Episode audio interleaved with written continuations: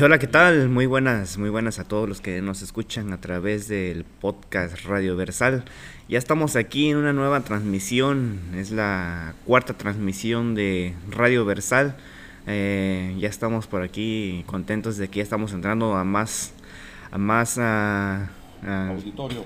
no, el, ¿cómo se llaman? Los canales, páginas, plataformas. Plataformas aquí donde nos pueden escuchar. Y también como les habíamos comentado, somos parte de, del equipo de también de la fauna sagrada, que también es, eh, tenemos un programa semanal que nos pueden este, seguir a través de las redes sociales.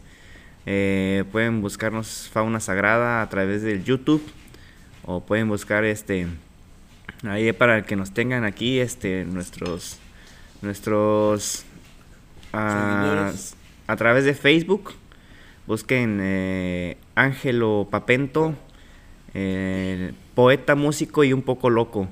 Ahí estoy en el, Facebook y aquí mi compañero que está en el Facebook como Alejandro, Nazaret. Uno, uno. Sí, porque hay muchos.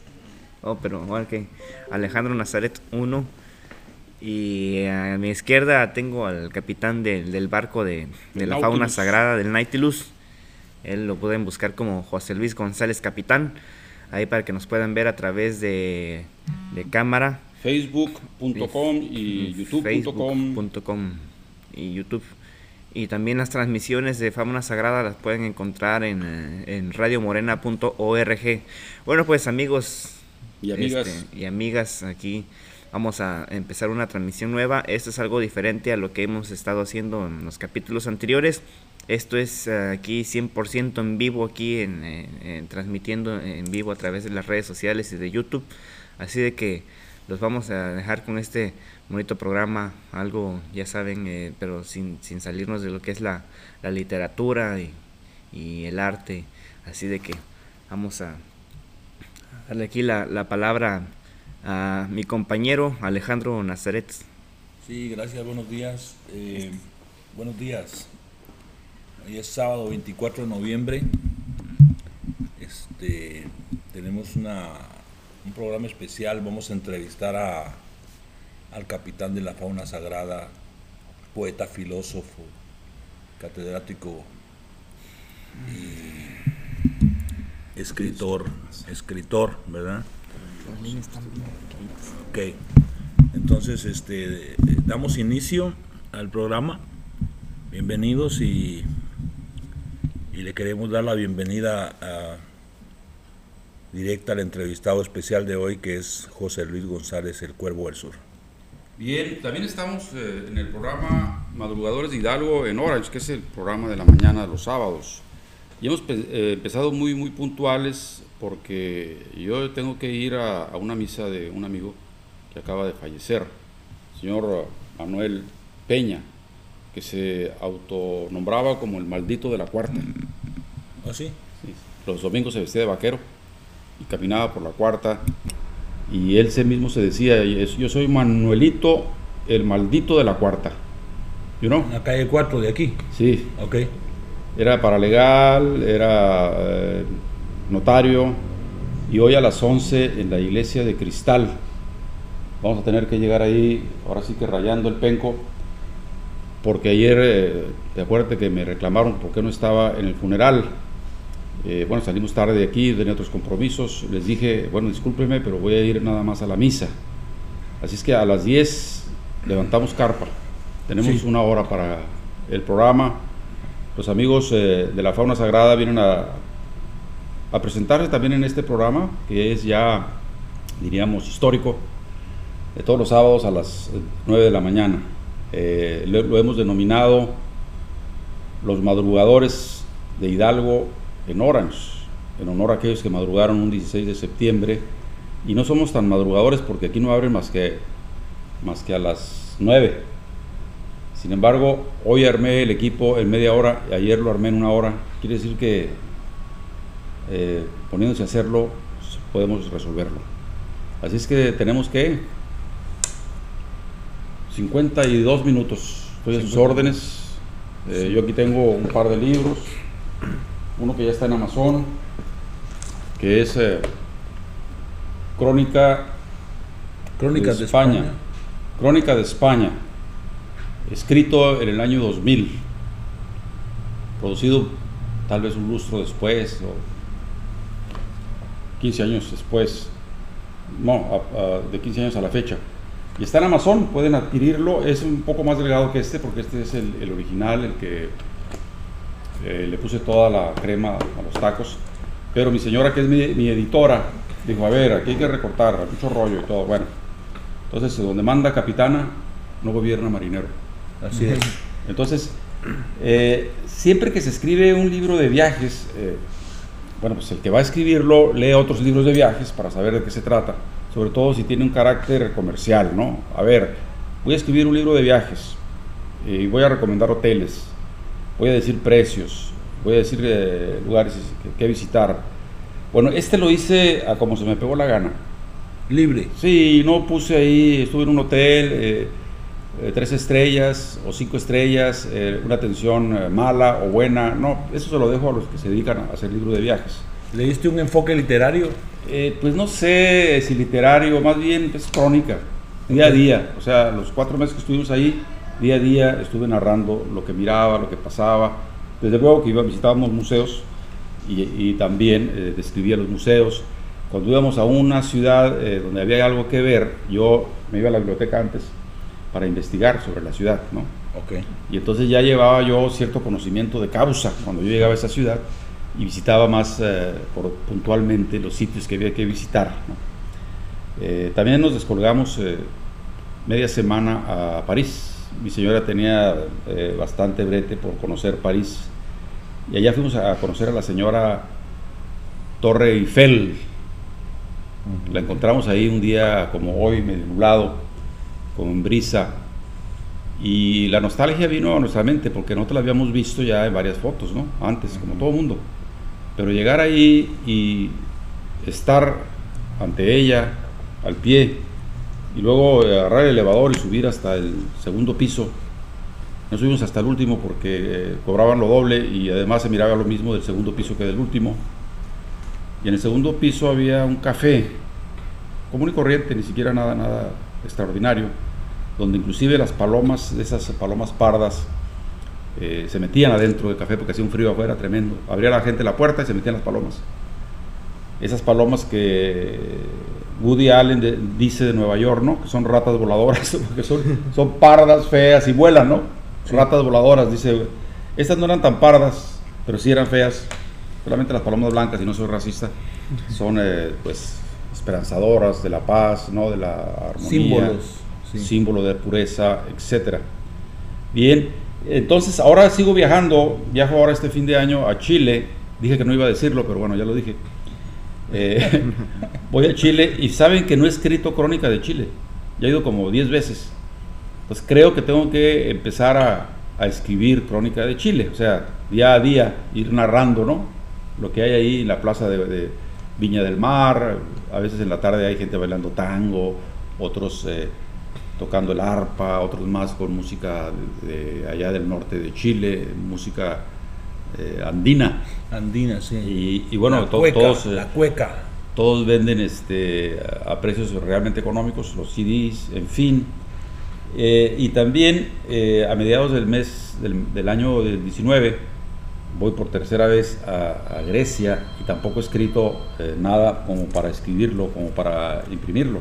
Y voy a darme la tarea también de escribir eh, lo que vea mis ojos y sienta mi corazón al estar entre las ruinas del Partenón, por ejemplo, al estar en, en Kefalonia. Le das un enfoque histórico más a tus crónicas.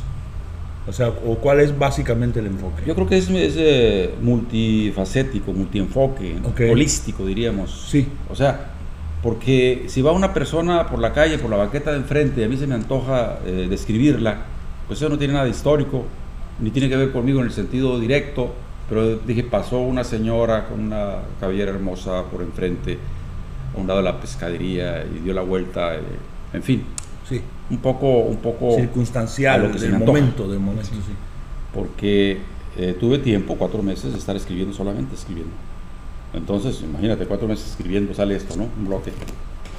En turnos de trabajo de ocho horas. Eh, no, no, no, o sea, a ver, eh, bueno, a ver, si yo tengo el día para recorrer y no todos los días de la semana, generalmente salíamos los fines de semana con los muchachos, íbamos con un grupo de escuela, ¿no? Eh, entonces en la semana pues tenía tiempo yo de ir a la biblioteca, leer y luego ya salir el fin de semana a Segovia, a Toledo, al sur, allá a, este, a la tierra de don Juan Tenorio, Sevilla, ¿no? Retratarme ahí junto a, mi colega Juan Tenorio en la estatua, Y traerlo acá al libro. Eh, ir al museo, al Museo de la Erótica, el 31 de octubre del 2000, en el Museo de la Erótica. Mira, esta muchacha abrazando un falo del tamaño de ella. Y aquí la señora Juani este, con dos del planeta de los simios. En el paseo en el paseo ese que hay eh, en Barcelona, la Rambla. Las Ramblas, sí. Puedes ver eh, personajes de estatua, ¿no? En vivo. Entonces tú le echas un 20 y entonces la... Se mueve. La sirena mueve la cola. O si llega un niño y está un robot ahí y le pone un 20, el, robot se baja y saluda al niño. En fin. Sí. Y entonces, bueno, eh, esta foto que tengo aquí es la punta de la iglesia de la tercera, la Sagrada Familia, y me llamó la atención, me subí hasta arriba, una torre inmensa, para que llegaran las 12 del día y tomarla sin que tuviera sombras. Y la tomé sobre todo porque parece el signo del Olim, Olim, el sol del movimiento, de que hablaba ayer, ¿no? Eh, el, el, Olim es el símbolo del movimiento, del, quinto sol o del cuarto. Eh, y curiosamente, bueno, pues aquí narro que quien hizo esta, esta monumental catedral que se llama la Sagrada Familia, pues no la terminó, todavía quedan 25 años seguramente más para terminarla. Gaudí. Gaudí ya encontró la obra base, y la obra base no estaba, no estaba orientada como debió de haber estado. ¿A qué me refiero? En la portada de la Sagrada Familia está el nacimiento de Jesucristo. Bueno, y tiene otras alegorías alrededor de todo eso, ¿no? La persecución, cuando mandaron a matar a los niños, etc. Por cierto, ahí a la entrada de, la iglesia está un, romano dándole cuchillo a un niño, así, y el, modelo tenía seis dedos en los pies, es decir, eh, once dedos en los pies. O sea, en un pie tenía un dedo de más. ¿Sí me explico? Sí. El, el que posó para el modelo del romano ejecutando. Entonces le dijeron a Gaudí, oye, este cuate modelo tiene 11 dedos, eh, vamos a quitar uno a la hora de ponerlo ahí. No, no, no, no, no, déjenselo, déjenselo, porque eso es eh, premonitorio de que er-, eran fenómenos, eran monstruos, cabrones, que estaban matando niños. Déjenle los 11 dedos al, pretor romano, ¿no? ¿Y por qué decía yo la orientación de la iglesia? Porque enfrente está el nacimiento de Jesucristo y en la parte de atrás está la crucifixión, o sea, el nacimiento y la muerte, ¿no? Y entonces se supone que, la, parte de enfrente debería estar orientada a donde sale el sol, donde, nace, ¿no? Y la parte posterior a donde el sol se oculta. O sea, de, tenía que estar de, de este a oeste. Pero la estructura original que no tocó Gaudí, ya estaba ahí cuando él llegó a construir, estaba orientada de otra forma, ¿no? Entonces no hay sol eh, en ningún momento de este lado, de la parte de atrás y de la parte de enfrente no le pega el sol por ningún lado, le pega por los laterales nada más, ¿no? Y entonces esos detalles, bueno, pues van, van hilvanándose en el libro. Este es eh, un lugar que se llama Montserrat, Montserrat, en, eh, Barcelona, cerca de Barcelona. Quiere decir Monte Cerrado, Montserrat, Monte Cerrado. Y es como, ¿ustedes han pasado por la Rumorosa algún día? Acá la de Mexicali. Es un lugar eh, curvilíneo con muchas piedras alrededor y al final, en la cúspide, está un monasterio que se llama el Monasterio de Montserrat, donde hay una Virgen Morena. Ok. Pero una Virgen Morena, bueno, se puede, puede ser porque había moros ahí en aquella época. Pero fíjate que no está morena por, ah, porque sea original la modelo o la Virgen morena, sino se puso morena por tanto hollín de las velas que prendían a, a su lado, ¿no? Ok. Entonces, eh, ahí se va eh, descubriendo la historia. Aquí estoy yo con unas gigantes retratado, ¿verdad? Eh, de tres metros, en pueblos, ¿cómo se llama este lugar? Pueblos de España, así se llama, pueblos de España, un lugar donde hay curiosidades, donde hay cosas como esta, ¿no? Donde venden, hay restaurantes. Sí, así es. Bueno, pues a- aquí a nuestros amigos que nos escuchan, nos escuchan a través de podcast, eh, el día de hoy tenemos a, José Luis González, a escritor de dos libros. Uno se llama Carabela, que es de poesía, y el otro Crónicas de España, como ustedes ya están escuchando, que nos habla acerca de su viaje que tuvo a España. Y este y pues vamos a, a seguir aquí. Sí, Mi señora se quedó tan enamorada de España que quiere irse a vivir para allá, ¿cómo es? Sí, tengo una- esa pregunta. De A los ver. lugares que has visitado, si tuvieses que mudarte a un lugar a vivir, a quedarte ahí, ¿cuál sería? Hijo, me la pone difícil porque yo amo la Ciudad de México, por ejemplo, y he estado ahí varias veces. ¿Para vivir? Eh, amo la Ciudad de México. Voy a responder la pregunta Ok. más adelante. Eh, yo amo Atenas, pero más que Atenas, la isla donde se supone que gobernaba Ulises Odiseo, Kefalonia. Kefalonia. Ahora inclusive vamos a ir a Kefalonia de nuevo y a una isla que está a un lado que se llama Ítaca. Dicen los expertos que ahí no pudo haber sido el reino porque era una, es una isla más pequeña, más, más y Kefalonia es una isla más grande, ¿no? Entonces, ahí también podía quedar, pero no conozco Guanajuato todavía, por ejemplo. O Allende, eh, ¿cómo se llama esa ciudad? Ese, se le dio el nombre por el, independentista, ¿no? Que anduvo con, con Hidalgo. Allende, tiene otro nombre atrás, no recuerdo. También me dicen que es muy hermosa, muy bonita. Está el lago Chapala. eh, sin embargo, yo no quiero eh, quedarme en un lugar donde no nací, yo quiero regresar al país, ¿no? Eh, iría, y fíjate que ese es el peligro, a ver, eh, como ya estamos jubilados y podemos ir a donde queramos, vamos a estar algunos meses, en, por ejemplo, en Madrid. Y ahí ve- vemos qué, pasa, ¿no? Pues vamos a llegar a rentar, vamos a llegar a comprar terreno y casa. Y ahí el asunto es que te puedes acabar de enamorar de la ciudad y ya no salir. Y yo le tengo pánico a, a estar fuera de mi territorio, inclusive ya este es mi territorio, el sur de California. Los freeways eh, son muy hermanables conmigo, me encanta andar en el freeway. Eh, acá la tecnología está al alcance de la mano, cualquier cosa, ¿cierto? Cierto. Sin embargo, se está poniendo café el asunto en esta zona, eh, con este presidente, eh, con tanto violación a los derechos humanos. Entonces no podría responder puntualmente a tu pregunta, porque además tendría que pensar en mi costilla. O sea, ¿a dónde quiere vivir mi señora? ¿Sí me explico? Yo si pudiera, viviría en la eterna primavera. Y algún día visitaría el invierno por compromiso. Cuernabarranca. Algún día visitaré el invierno por compromiso, para saber qué era el invierno. Por ejemplo, ahora mismo vamos al verano en Chile. Acá mientras ustedes van a estar, eh, voy a decir una expresión muy española y muy chilena, ¿eh? mientras ustedes van a estar cagándose de frío, acá en, en diciembre, Sí. allá vamos a estar en, en la playa, Perdón por lo de frío, ¿eh? disfrutando, ¿eh? acordándome del Papento y de Alejandro que están acá cagándose de frío. Per- perdón por lo de frío. Perdón que por lo de frío. Que no me escuchen mis enemigos políticos, Si que me escuchan- decir, si "Oye, es escuchan- mal hablado. Si escuchan un beep, está programado aquí en el podcast para palabras no comerciales. Este, no, y este, porque también hay otro lugar allá en México que le llaman la ciudad de la eterna primavera, que es Cuernavaca. Cuernavaca, Morelos, ahí mi ahijada es de ahí. Sí, pero a ver, eh, también iría a visitar Cuernavaca. A mí me interesa visitar Veracruz también, el puerto de Veracruz, Yucatán. La heroica ciudad de Oaxaca de León. ¿Eso dónde es? La- la- donde nació el poeta Angelo Papento. Ángelo Papento. Sí, ese Va a haber una estatua ahí un día de Sí, él. sí, seguro. A un lado de la de. Oh, porque también de ahí es el general Antonio de León. ¿Y ese de con quién peleó? ¿Contra quién peleó? Eh, estuvo pues en, la- en la- en las líneas de, la revolución. ¿Qué revolución, hermano? Porque ha habido tres. Eh, Ya lo dijo bien claro el peje. Ajá.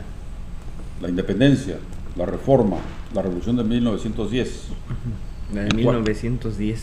Ok, la revolución, eh, colapsada, frustrada, interrumpida, cuando mataron a mi general Zapata. Ahí se Sí, detuvo también de ahí es el indio de Nuyo, ¿Y ese quién es? un indio que mandaron precisamente a, a- porque como estaba sitiada por, por- por los españoles, eh, cuenta la historia de un indio que, que tuvo que ponerse las pieles como de un borrego para poder para poder escabullirse y poder este avisarle a las tropas de que ellos todavía seguían bajo bajo el Bajo fuego. fuego, bajo el régimen. O sea, se mimetizó Sí, porque era una eh, o sea, como borrego. Sí. Y hacía Como como, borrego. ¿Cómo hacen los borregos? Ah. Sí, entonces eh, estuvo Seguramente que- leyó, leyó la, la Odisea. Porque Ulises y sus hombres llegaron a, a la isla de- del el hombre de un solo ojo. Y este. Y se los empezó a comer, maestro. Se los empezó a comer.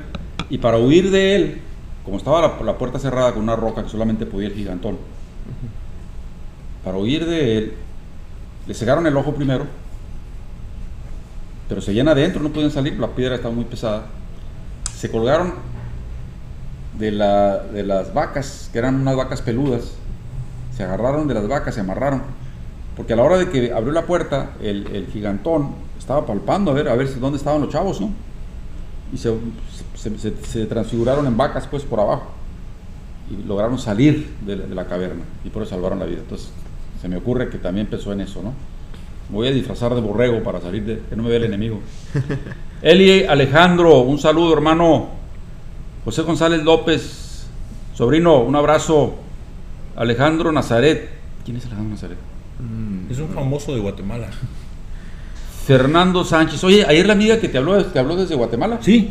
Figúrate, Guatemala, Chiapas, Chile. O sea, estamos volviéndonos eh, ciudadanos del mundo. internacionales. internacionales. Y ahora con este nuevo invento. a, través de podcast que vamos a llegar hasta China. hasta- podcast, Rusia, a Rusia. puntos circunvecinos. Sí, Bien, sí. no, si pudiéramos tener un poco más de tacto, podríamos tener un directorio, eh, diríamos, eh, de países que están ahorita en conflicto o los que están en no tan conflicto, digamos. Y entonces con un teléfono de esos que son bien baratos y que puedes llamar, te cuesta poco, no sé si el de ustedes, el mío no tiene para largas distancias. Eh, podríamos hablar en tiempo real con gente. A ver, ¿con quién quieres que hablemos? con el, líder de las juventudes eh, del socialismo en Venezuela. Oh, listo. Eh, ¿Cómo anda ya la marcha, maestro? Bien. O sea, hacer esto más eh, Interactivo. Interactivo. Este programa se presta.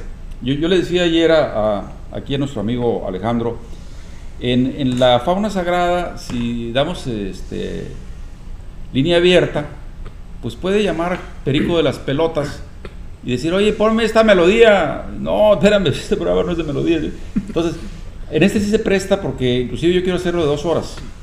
Entonces, un programa ya de dos horas, puedes dar tiempo a que la gente llame y ver cómo, cómo arreglar lo de la música, porque acá los de Facebook no te dejan poner música, los canallas, a ver si vienen y me explican por qué.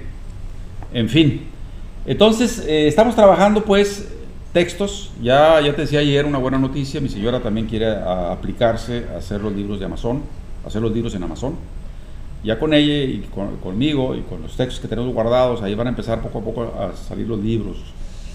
Eh, Sí. yo tengo eh, en cartera, a ver, eh, textos y pretextos, un libro, y otro que se llama Crónicas de Ítaca, que no precisamente son las crónicas de, de- de Grecia, sino que yo tengo una columna en, en una revista eh, española del sur de España, eh, escribo periódicamente ahí, que la, la he titulado Crónicas de Ítaca, y luego Sí. ya le pongo el nombre del artículo, ¿no? Sí. Eh, ¿Y qué es Ítaca en ese, en ese sentido? Pues es el planeta, ¿no? Crónicas de Ítaca quiere decir lo que está pasando que yo veo. Por ejemplo, yo digo ahí vivo en Estados Unidos, porque tienes que poner ahí donde vives. Pero no he escrito nada de Estados Unidos, escribo siempre de otros países o de México. Y ahora voy a la frontera el próximo fin de semana, si Dios quiere. Soy ateo por, por la gracia de Dios. Agnóstico. Si Dios quiere, voy a, a- a Tijuana y voy a visitar a los paisanos hondureños, a ver cómo están, a ver, a ver cuántos descalabrados ha, ido, ha habido, porque hay unos miserables tijuanenses, afortunadamente son muy pocos, que van y los apedrean. No tienen Madonna, por decirlo culturalmente, ¿no? Sí. No tienen Madonna. Entonces eh, hay que tomar nota, foto y, y- y protestar por eso, porque es igno- ignominioso eh, tratar así a los que andan huyendo de la tragedia, del gorilato, de los palos y los plagios y bueno, el desmadre universal que está viendo ahora en todas las latitudes. El sur está en éxodo hacia el norte y en el norte están electrificando los, los cercos de las casas, están pagando eh, protección privada. Bueno, pues no los va a salvar. Eso no lo va a salvar. Las alambradas no salvan a, la gente que es egoísta. Deben de desprenderse, deben de invertir en la gente, deben eh, crear fundaciones como la que creó este cuate, el, magnate de las computadoras. Bill Gates. Bill Gates creo que ya, ya repartió su... Eh, tanto por ciento de mi ganancia va para estas cuestiones sociales. Si todos los ricos hicieran eso... Ya hasta yo quisiera. Cantinflas. Cantinflas que lo, lo vimos otra vez, dice, yo no quiero que se acaben los ricos, lo que quiero es que se acaben los pobres. Pero para que se acaben los pobres, pues los ricos tienen que ser menos ricos. Emparejarse pues el asunto, ¿sí? Y un rico egoísta, pues no va a dar eh, así, por uh, su linda cara, eh, parte de su riqueza a la pobreza. Sí. Entonces, ¿qué es lo que hace falta? El Estado debe empezar a operar para que haya esa redistribución de la riqueza de la forma más eh, tranquila, tersa, ¿no? A ver, eh, paga tus impuestos, paga tus impuestos, riquito. Sí, ándale, mijito, paga tus impuestos. No los pagas, te vas a la cárcel, mijito, y te expropiamos tus propiedades. Eso es una revolución legal, ¿eh? O sea, ahí no están expropiándole el edificio o las riquezas. Ahí dice, a ver, la ley dice que tú tienes que pagar impuestos. No, pues estás pagando. Entonces estás violando la ley. Entonces te enajenamos tus, tus, tus recursos. ¿Qué más dice la ley? Que es ilegal lavar dinero. Estás lavando dinero. Vas a la cárcel. O sea, si no se hace así, no se hace. Ah, o, de la otra forma se hace. Una revolución armada, eh, intransigente, violenta, que llegue y.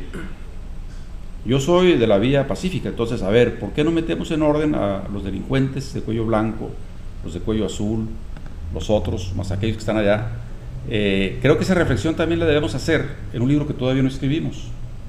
Porque escribimos poesía, escribimos un libro de viajes. ¿Dónde está el libro donde escribamos la teoría de la transformación social radical?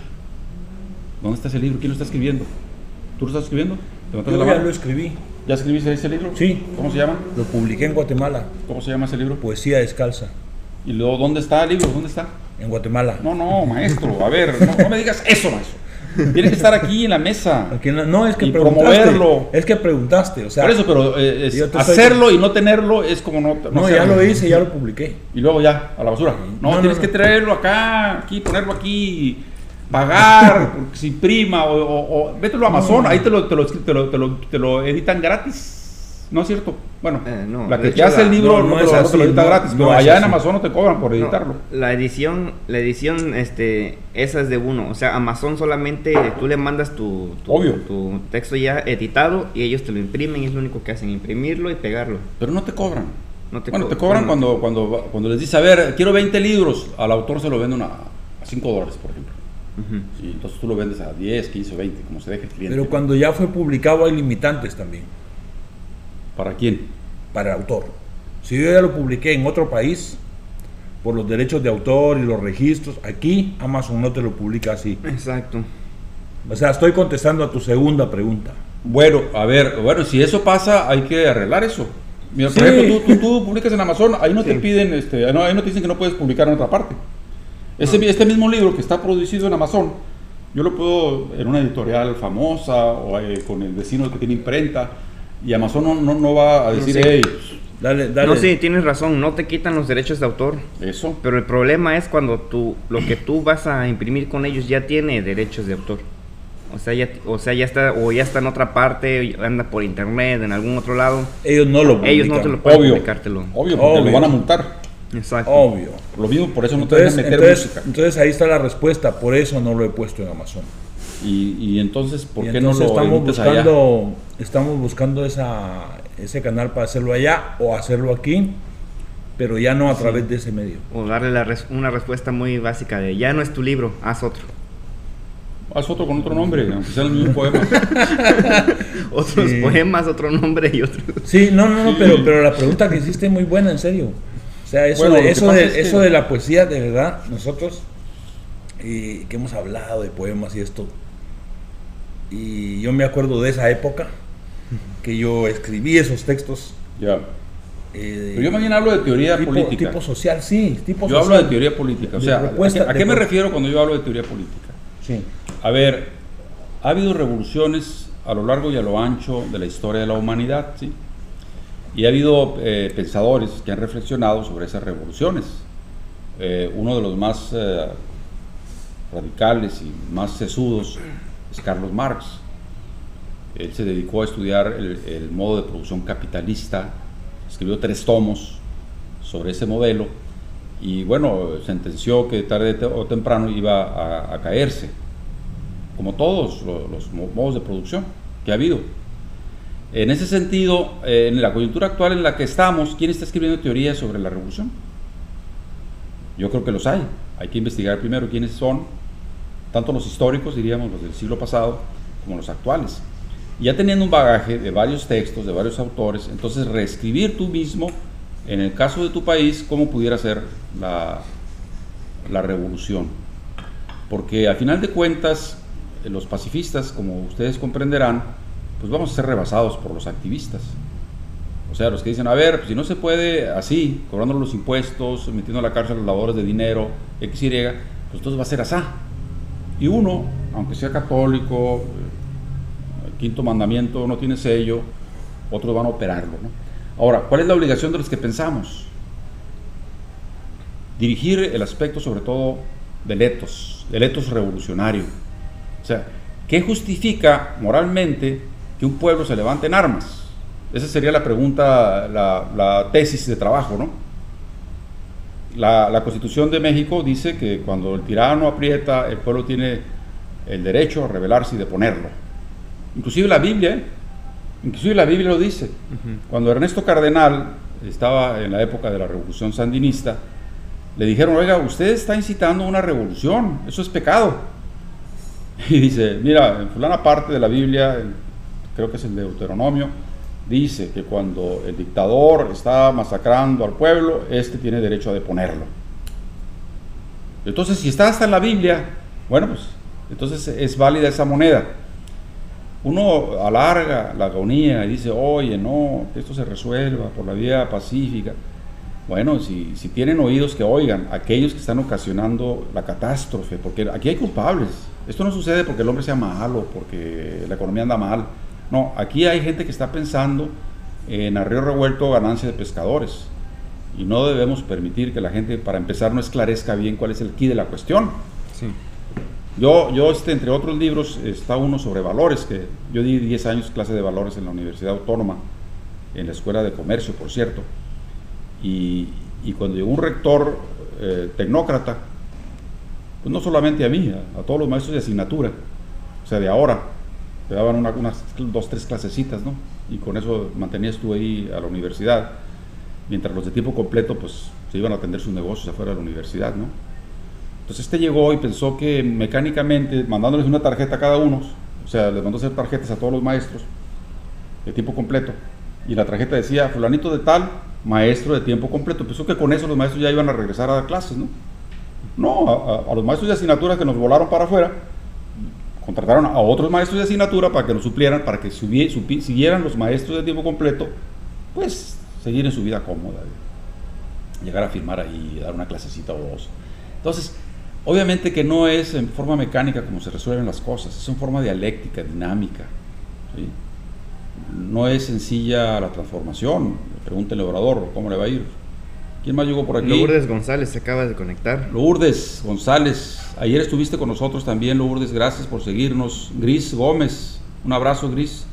Elena Bedoya, mi querida amiga Elena Bedoya. Eh, Fernando Sánchez, ya le había dicho que estaba aquí. Ya.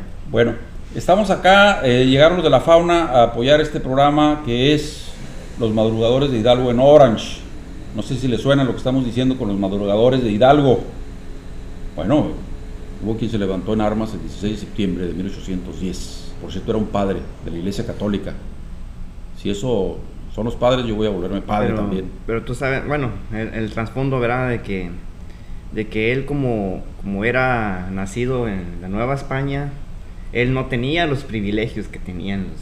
Era criollo, pues. Era criollo, so, eso fue lo, lo, lo, lo- lo más... Bueno, la revolución de independencia en todas las latitudes de América Latina la hicieron los criollos. O sea, la encabezaron con Pero cabeza precisamente por eso, porque no tenían los mismos beneficios que tenían los que venían directamente de la Nueva España, entonces... Los que desairaban los, los peninsulares. No, no, no, a ver, aquí el negocio es mío nada más. Adelante, Pido la caballero. palabra. Adelante, caballero. Pido la palabra. Iba por un Sí. café, pero me detengo Sí. porque tú vas a pedir la palabra. Adelante. sí, hay que decirle. Bueno, no.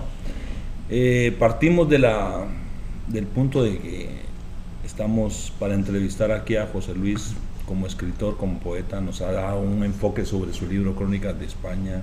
Y muy interesante, muy interesante. Que tiene 18 años de estar en Amazon al mismo precio, quiere decir que está bueno. Y lo vamos a, a adquirir, pero cuando ya lo, te lo hayan liberado. Bueno, es que hay un sobrino, Cuando no ya sé te cómo lo se llama, liberado. que lo tiene secuestrado. Tienes razón. Sí, Pero mira, el dinero va y viene.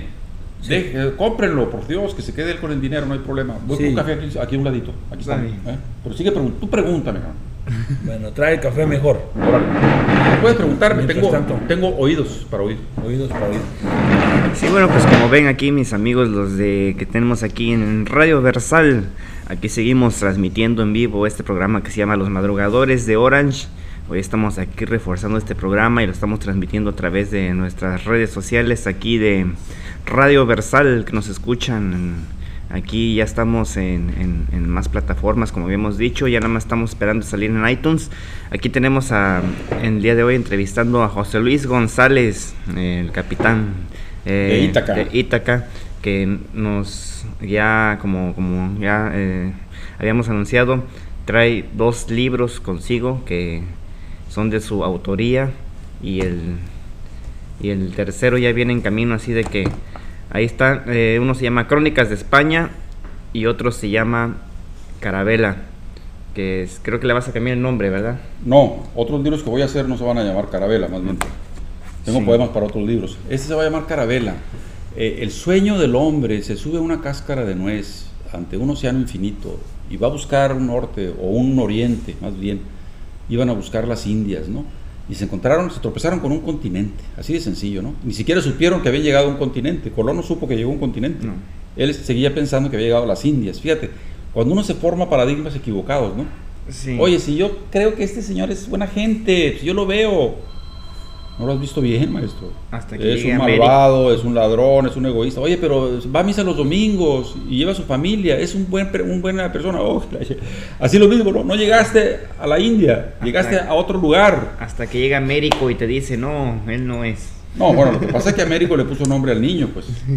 Américo Vespucio llega y hace el mapa, hasta puso ahí en la península de Baja California, no sé si como una isla o como una península, todavía no estaba bien definida. Eh, y entonces eh, el cuate que se adueña de- del- del territorio, aunque sea así, eh, virtualmente, como Américo Vespucio, pues así le ponen la- al, al- al territorio, pues, ¿cierto? Sí. Uno le pone sus cosas porque es dueña de ellas. Lo bueno que no, lo bueno que a Colón no fue el que hizo el mapa, sino como Colombia, se llamaría Colombia esto. Oh, En vez de América se llamaría Colombia. Sería mejor. no, sí. Bueno, la verdad es que eh, no se llamaba así, antes los indios lo conocían de diferentes formas, pero, pero no sabíamos que había otro- otras culturas allá tampoco. Yo, yo quisiera pedirte que, que- que, eh, nos leyeras eh, algún poema, algunos dos poemas de tu, de tu autoría, hermano. Ya que no ponemos canciones, yo creo que la poesía es la música, ¿no? Tenemos que aprender a tocar, maestro, para poder tocar nuestra propia música aquí, que, que Facebook no, no, no nos la quite. Hay un poema que, que, que yo nunca lo escribí, pero que tú me lo plagiaste, ¿Cuál, cuál, cuál, que se llama Santa Ana.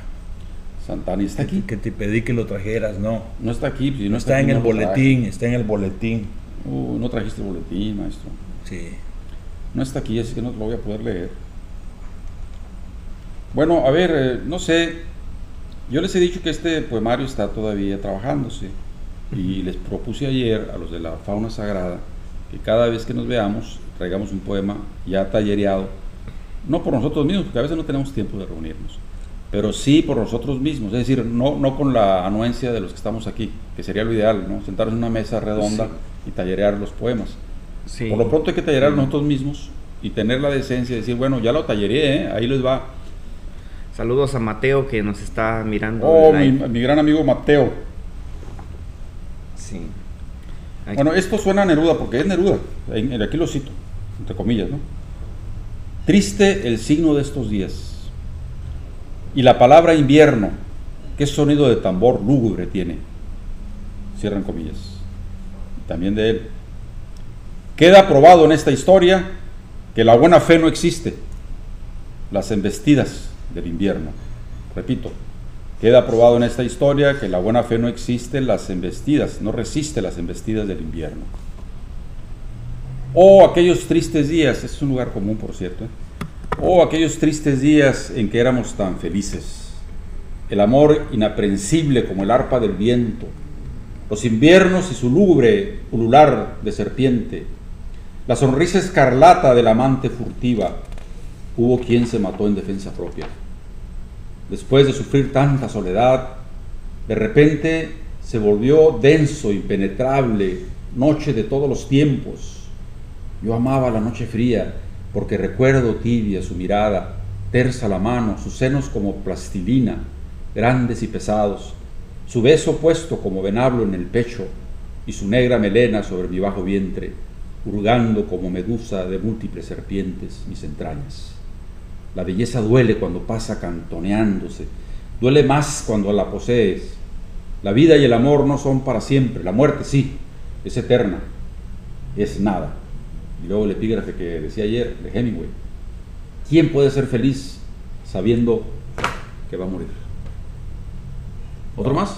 Sí, por favor. Bueno, este lo encontré casi casual. ¿Cómo se llama ese poema que acabas de leer? Esto que acabo de ver se llama Es eterna, es nada, Ok. la muerte.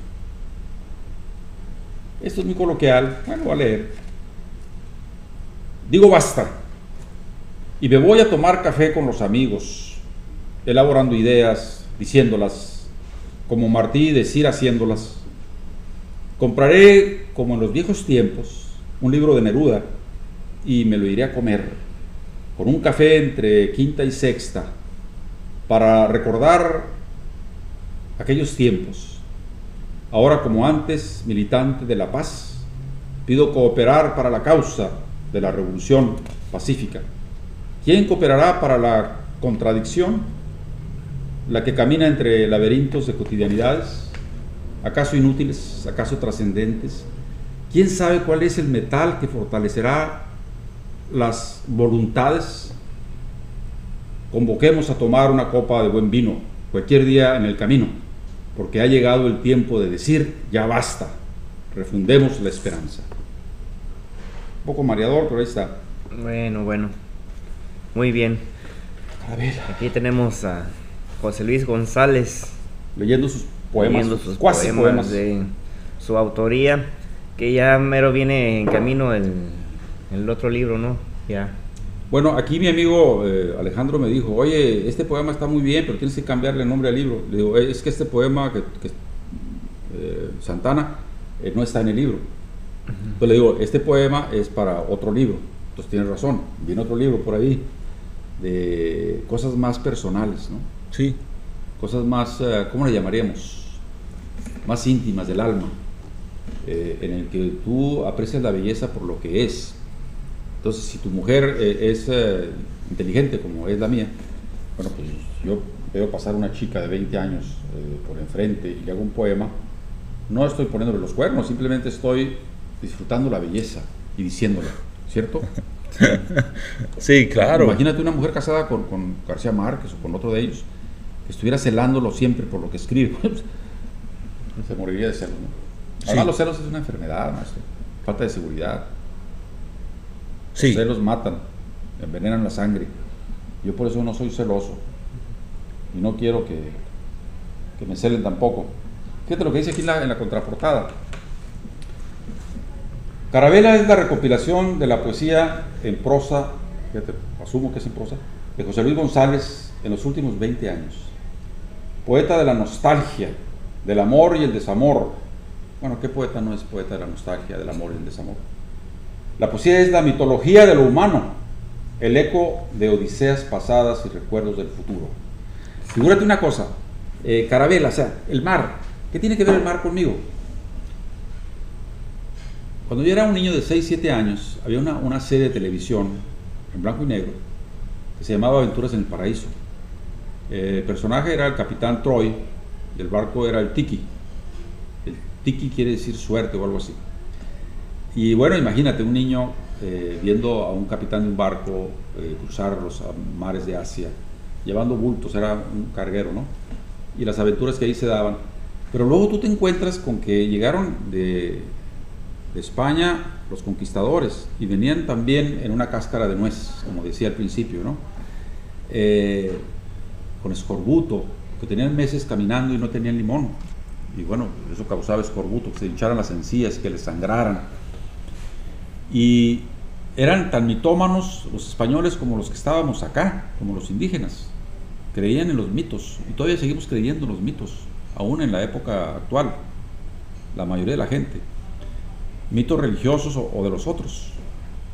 Mitos eh, de hombres de razón. También los hombres de razón tienen sus mitos. El caso es de que en aquella época los freeways eran el viento, el mar, se caminaba a largas distancias por el mar, más que por la tierra. Por la tierra a pie, pues tardaban más. Entonces, eh, la cultura del mar tiene que ver mucho con los movimientos culturales, políticos militares. Y las epopeyas de la época, bueno, se cuentan sobre lomos de barcos de caballos de madera surcando mares azules, caminos azules, como lo digo ahí en uno de mis poemas ya reformado. El ir al Asia no al Asia, sino a, la Grecia, que fue la cuna de la civilización, también es un llamado a cabalgar, eh, porque no puedes ir eh, económicamente o más bien funcionalmente eh, por las islas en avionetas o en barcos. Las islas, el territorio de Grecia tiene más de 2.000 islas. Yo estoy contando por lo bajo, ¿eh? 2.000 islas, imagínate, un país de 2.000 islas es un país de, archipiélago. Por algo también se llama un programa que tengo Archipiélago Morena. Ahí hago señal de que bueno, hay varios comités, a veces inexpugnables, a veces no te contestan el teléfono. Hay una cultura de, la mudez. Cuando un político no habla, deja de ser político. Cuando un político no tiene interlocución con otro, inclusive con el opositor, deja de ser político y se vuelve un energúmeno cerrado, obsoleto, jodido. Y tenemos que luchar con todas esas taras, pues, taras que vinieron de una parte y de otra. Taras, eh, yo insisto, y ruego me disculpen los que creen, que a veces inocula la religión para eh, cerrar las conciencias. Imagínate, a, Bolsonaro le, le, llaman el soldado de Dios. Hazme tú, iba a decir el chingado a favor, ya lo dije el soldado de Dios, un tipo misógino, un tipo que desprecia a los, a los de color, un tipo que le pega en la cabeza a los pensadores, un tipo que exorciza la, educación de los pueblos, de, las, de, la periferia, de por allá, de, los lugares tejanos de Brasil, porque están creando revolucionarios. Claro que la educación revoluciona, pues cómo no, a ver, tú no vales nada, le dice el, Bolsonaro. Y el profesor le dice, tú vales, tu cultura es ancestral, tú eres. Ah, caramba, ahí hay un cortocircuito entre el que quiere explotar y el que quiere liberar. Entonces, tú bien lo dijiste, ese famoso libro que algún día veremos, que se llama Poeta Descalzo, espero verlo pronto. Sí. Aunque sea que nos lo traigas así en propias hojas. Como incunable.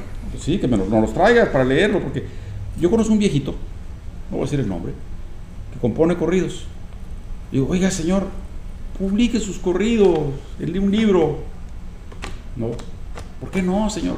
No, es que yo entregué mis poemas a un señor en Los Ángeles y firmé un contrato donde decía que solamente con... Oiga, señores, ese tiene 30 años que hizo eso. No me diga eso, por favor. Publique su libro. No lo publica. Entonces yo le digo a la hija, oye, cuando se muera tu papá, a ver si publicamos el libro de tu papá, es que es valiosísimo ¿Qué les pasa? No? Traigan los poemas, léanlos en los, en los coloquios, aquí en la radio, eh, publiquen en los boletines, eh, compremos dos, tres resmas y nos falta el toner, órale, y vamos a sacar eh, los poemas. Fíjate, poeta descalzo. Tú dime si tengo un poema del poeta descalzo. ¿Qué vamos a hacer? ¿Le vamos a torcer el brazo? ¿Lo vamos a meter...? eh, Yo tampoco tengo carabela. Un, un tehuacanazo. ¿Cómo no? Te lo presté una semana. ¿No le sacaste copias? No, Eres no, codo. no, sin tu autorización no le puedo sacar copias. Ahí está, mira. El, el- el asunto de, de la propiedad privada. Oye, Es broma, es broma. no, es broma. bueno, lo que pasa es que broma. eh, da coraje. ¿no? O sea, ¿Cómo? Oye, O sea, hay, hay un poema que, que, que tú te aprovechaste de que Papento nunca lo escribió. Oh, pero sí. que a él le hubiera gustado escribirlo. ya lo leímos. Lo ese. leí. no quiero llama- repetirme. Es que me llama- estoy repitiendo, maestro. Entonces lee otro, pero por favor lee Estoy cualquiera. repitiendo, pero no han llegado nadie más. Otro. El que sí voy a repetir es Carabela. Le da el nombre al libro. Ok. Ok. Se lo acaba de, de mandar a, a la musa. Hasta ahí. La carabela.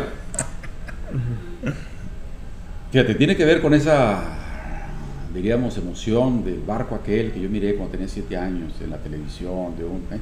Eso, pero también con las carabelas que llegaron con Colón. Luego con las carabelas que quemó Hernán Cortés para que los soldados no recularan, no se fueran a, no se enfrentaran con los indígenas para que, para que se queden, quemo las carabelas. A ver, a ver, a nada no van a llegar a, a La Habana, ¿no? Entonces tiene que ver con todo eso y, y también no tiene que ver nada con eso. Fíjate lo que dice. El mascarón de proa, mi sueño de madera, sirena que huye hacia adelante. Sollozos del alma, el ulular del viento. Bajo la capa negra de la noche, muda la hoguera resplandece. Yo entinto la copa, la cóncava, copa de madera, y brindo por las híbridas sirenas bilingües, por las guitarras calladas que ocupan quien las toque, por mis ahijadas, las mandolinas de San Juan Capistrán, por mis moribundos y mis dos gatas siamesas, por mi alma que ahora duerme, oh el silencio que simplifica la nostalgia y el paso del tiempo es más duro en la noche, los grillos lo constatan. Qué locura la de la tormenta y el granizo. ¿Y a qué viene ese disparo al aire? Los cuadros que se caen, los maullidos nocturnos que hacen llorar a los niños. ¿A qué viene toda esa parafernalia de estar y no estar conmigo mismo?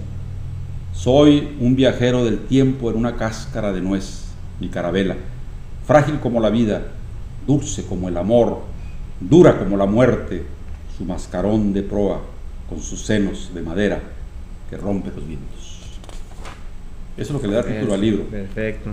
Y es un poema un poco saltimbanqui, ¿no? Anda de un lado para otro, como la carabela, como la nuez. Una carabela es una nuez. Imagínate recorrer eh, miles de millas en una, cos- una cosita así de madera, ¿no? Sí. como de aquí a allá, o de, o de allá a acá. O sea, era una cosita así. Sí. Si no eran grandes eh, naos de China, no, era- eran barquillos. Precisamente la carabela era una especie de Mustang de aquel tiempo. Una cosa compacta, ligera y ¡fum! Deportivo. no más que deportiva para viajar rápido. Sí, y bueno, yo me imagino que tenía toda la tecnología de la época, era, te- era tecnología de punta en esa época, la carabela. ¿no? Sí. Ahora, la investigación vendrá para saber cómo eran los barcos de los griegos de la época de, de Ulises, de qué forma los hacían, cómo los llamaban. Hay que investigar, ¿no? Yo ahorita ando investigando cómo bautizaban los griegos en aquella época de donde estaba, aunque sea Sócrates, ¿no? Pero más bien en la época mitológica de, de la idea de Odisea, cómo bautizaban a sus muchachos. Sí. Porque yo estoy bautizando eh, en la alberca de Olimpia, del hotel donde nos quedamos en Olimpia, a, quien se deja bautizar, sobre todo al que tiene el brete de llamarse con un nombre griego, ¿no? Ya tengo, apenas tengo una discípula. eh, ¿Cómo le pusimos a ella? Eh, una maestra aquí de, de la escuela en la que trabaja mi señora. Se me fue ahorita el nombre, pero era una reina que favoreció el deporte para las mujeres en la época en que solamente los hombres podían competir. Y también otra que va de nuevo, otra niña, que la que daba la guía en, el palacio del papá del Minotauro, le dijo, tú eres Ariadna. tú eres eh, Neptuno y tú el rey Minos. Y, fue, fue, nombrando, porque contó la historia, pues, ¿no? Y entonces nos personificó. Y agarré eso para decir, ah, entonces te voy a bautizar con el nombre que la, la pitonisa disfrazada de guía turista te dijo, ¿no? Y me siguió la onda la maestra. Sí. Y una, una, una, última pregunta, hermano. ¿Por qué es la última? Ah, sí, es que ya nos vamos. Uy, ya son las 10 más, sí, la última, y nos vamos, porque tengo que estar en la misa de mi amigo el vaquero. Sí. Avanti. Bueno, eh, naciste primero como poeta, como narrador, o qué fue la primera chispa del arte escrito que te vino y en qué momento, hace cuánto? Bueno, a ver, sí, escribí, eh, diríamos, el primer poema en la preparatoria. ¿Te lo recuerdas del título por lo menos? Hay un libro colectivo, eh, te lo voy a traer de estos. Eh, obviamente son poemas, caretes de todo, ¿no? Pero, cuando menos el sentimiento ahí parvulario está ahí. La sonrisa de mi pequeña, creo que se llama un poema donde, bueno, yo, siempre he sido sobre todo amante platónico. Y esa muchacha era muy linda, es muy linda, eh, Aida se llama, Aida Robles, ¿por qué no decirlo? Ella está casada, tiene sus hijos, muy linda señora. A ella le hice un poema, ese poema, La risa de mi pequeña, y, y salió en un libro colectivo de un maestro ahí que era, aficionado a la, literatura, dijo, a ver, todos los muchachos que escriban, aquí vamos a hacer un libro, miren, sí salió el libro, ahí lo tengo, lo voy a traer.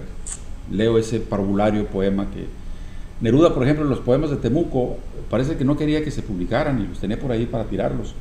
Pero siempre hay alguien que te saca los poemas y los guarda, ¿no? ya se murió el poeta, sí, ah, ok, públicalo, lo que no quería publicar. Los poemas de Temuco también hay que traerlos para ver qué era Neruda, eh, muy chamaco, antes o después de, 20 poemas, no sé. Mario Henry González. Te estuvimos esperando. Mario Henry González, mira qué curioso. Llegas cuando nos vamos, son las 10 y estamos a punto de desarmar todo el aparato aquí, tú sabes todo lo que instalamos para que funcione esto, porque Henry se murió un amigo muy querido llamado Manuel Peña. Él mismo se autonombraba en forma de humor, desde luego, eh, Manuelito el maldito de la cuarta. Era aficionado a vestir de vaquero, solamente los domingos, y ir a tirar bala a un club de tiro eh, me invitó, no, no hicimos realidad esa invitación nunca, se fue debiéndome eso. También eh, el día que me llegó sin corbata, él siempre usaba corbata. Ese día por la mañana era reunión de los amigos, llegó sin corbata, con una palidez mortuoria. Y sacó la llave y dijo, toma la llave para que sigas tú con este grupo. Me van a operar, no sé qué vaya a pasar. Pues a él le dijeron el problema que tenía era algo que estaba abajo del hígado, que lo estaba molestando. ¿Sabes lo que era? Seguramente no le dijeron para que no se preocupara. El páncreas. Tenía un tumor en el páncreas, maestro. Y, si tú tienes en el páncreas o en el hígado una enfermedad así grave, ya te fuiste. El, hígado es más valioso que el corazón, para que se lo sepan. El corazón es una bomba nada más que está haciendo que la, sangre circule. En el hígado se, se cuela, se, se tamiza todo, el alcohol, la comida, para que, para que no te haga daño. El, hígado se hace el trabajo rudo de domesticar el veneno que te tomas. Entonces, eh, no sé, cuando mi padre se enfermó, le dijeron, señor, usted en su, juventud era muy vago, ¿verdad? Porque mire, ahora, ahora se lo está cobrando. Y una vez me dijo Manuel que cuando era joven, él agarraba una botella de, de whisky eso se cobra después. Dice el dicho, y con eso terminamos, si ustedes me permiten, que ya me voy. Dios perdona siempre. El hombre a veces perdona, ¿no? Pero la naturaleza no perdona nunca, maestro. Lo que tú le hagas a la naturaleza, ya sea como individuo, o sea, tragándote el vino eh, de demás, ¿no? O tirando bolsas de plástico al mar, eso viene y te lo cobra a tu domicilio, maestro, en tu cuerpo. Entonces, ¿Qué tenemos que hacer? Cuidarnos, ¿no? Ser sanos, eh, no tomar tanto café. Afortunadamente yo tomé tres tazas ahora nada más. Seis tazas. Porque no te trajeron más. No me trajeron más. Oye, ayer, ayer sí nos sirvieron café como, como contratada la, la, la, sí, es, Que, es que tengo un pacto ahí con la princesa. No, lo que pasa es que,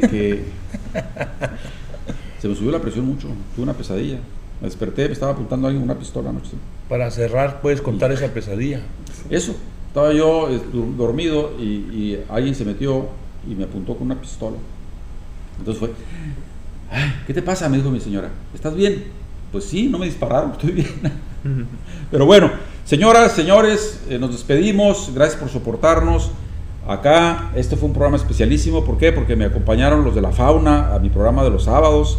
A veces estoy solo y triste aquí y por eso lo que hago ciertos sábados es repetir el programa anterior, lo pongo nada más en la radio. Pero quiero decirles que antes de irnos este año, eh, vamos a volver a llamar al poeta de Los Ángeles llamado John Martínez para que esté con nosotros. Y no creo que alcance a leer el libro, es más, no quiero leerlo a prisa. El libro que me dejó el argentino, que es una biografía de un indocumentado muy bien hecha. Eh, le voy a llamar y decir, oye hermano, espérame que regrese. Quiero leerlo allá en Valparaíso, bajo un paraguas, ahí en la playa, poco a poco, tomando nota, para cuando vengas, comentarlo. ¿eh? Lo traemos. A ver si lo convencemos de que venga en la tarde, los viernes. Vive allá en Riverside. Y dice, no, en la tarde está el tráfico pesado. Sí, pero el tráfico es de aquí para allá. Ah, entonces le decimos que De venga, allá- que de de allá para acá no hay tráfico. Al cabo en la noche. Y ya acá lo invitamos a cenar, lo entretenemos y ya para que se hagan las 9, 10, 11 de la noche. Tomando tu pisco. No puede tomar si va a manejar. No tú. Allá leer el libro en, en, en Chile, tomándote un pisco en la playa. Fíjate que yo casi no tomo bebida fuerte. No. Yo más bien tomo cerveza o vino. Ok. ¿Por qué? Porque le tengo mucho respeto al... Bueno, ahora sí, Mario, llegaste al final. eh, un abrazo. Acuérdate que aquí estamos el próximo... No, el jueves y el viernes, ¿verdad? Sí. Sí, jue- Jueves y viernes. El jueves en... A ver, anúnciate. El, el jueves en Libro Móvil, eh, ahí en, aquí en la ciudad de Santa Ana, que está mero enfrente del Festival Nightclub. Ahí le ponen ahí en el GPS Festival Nightclub. Y ahí los va a llevar mero enfrente, enfrente hay un parqueadero, ahí, pueden, ahí va a estar el, la Ahí va a ser la presentación. presentación, ahí vamos a estar a ver qué nos quiere que hagamos ahí el patento, si quiere que estemos ahí enfrente, atrás, en las cámaras, alrededor, ahí él va a ser el jefe ese día, va a ser el capitán. Aunque Sí. yo me voy a presentar ahí como el capitán de Nautilus, porque eso es un viaje submarino hacia afuera de aquí del, océano en el que estamos, que somos bien recibidos. Aquí nos sentimos como peces en el agua, aquí en este restaurante. El señor agarró la pichada bien. Ni siquiera hablamos con él. Simplemente nos instalamos aquí. Estamos, te- tenemos tres años aquí, o no sé si cuatro o dos, no sé. Y él llega, nos ve y se sonríe y da la vuelta. Entonces, bendito seas, eh, Josefat. Bueno, nos vamos, nos vemos, que estén muy bien. Nos vamos de Facebook primero. LED. ¿Y qué pasó aquí? Y también hay a nuestros amigos de la fauna sagrada, eh, A ver si este, no.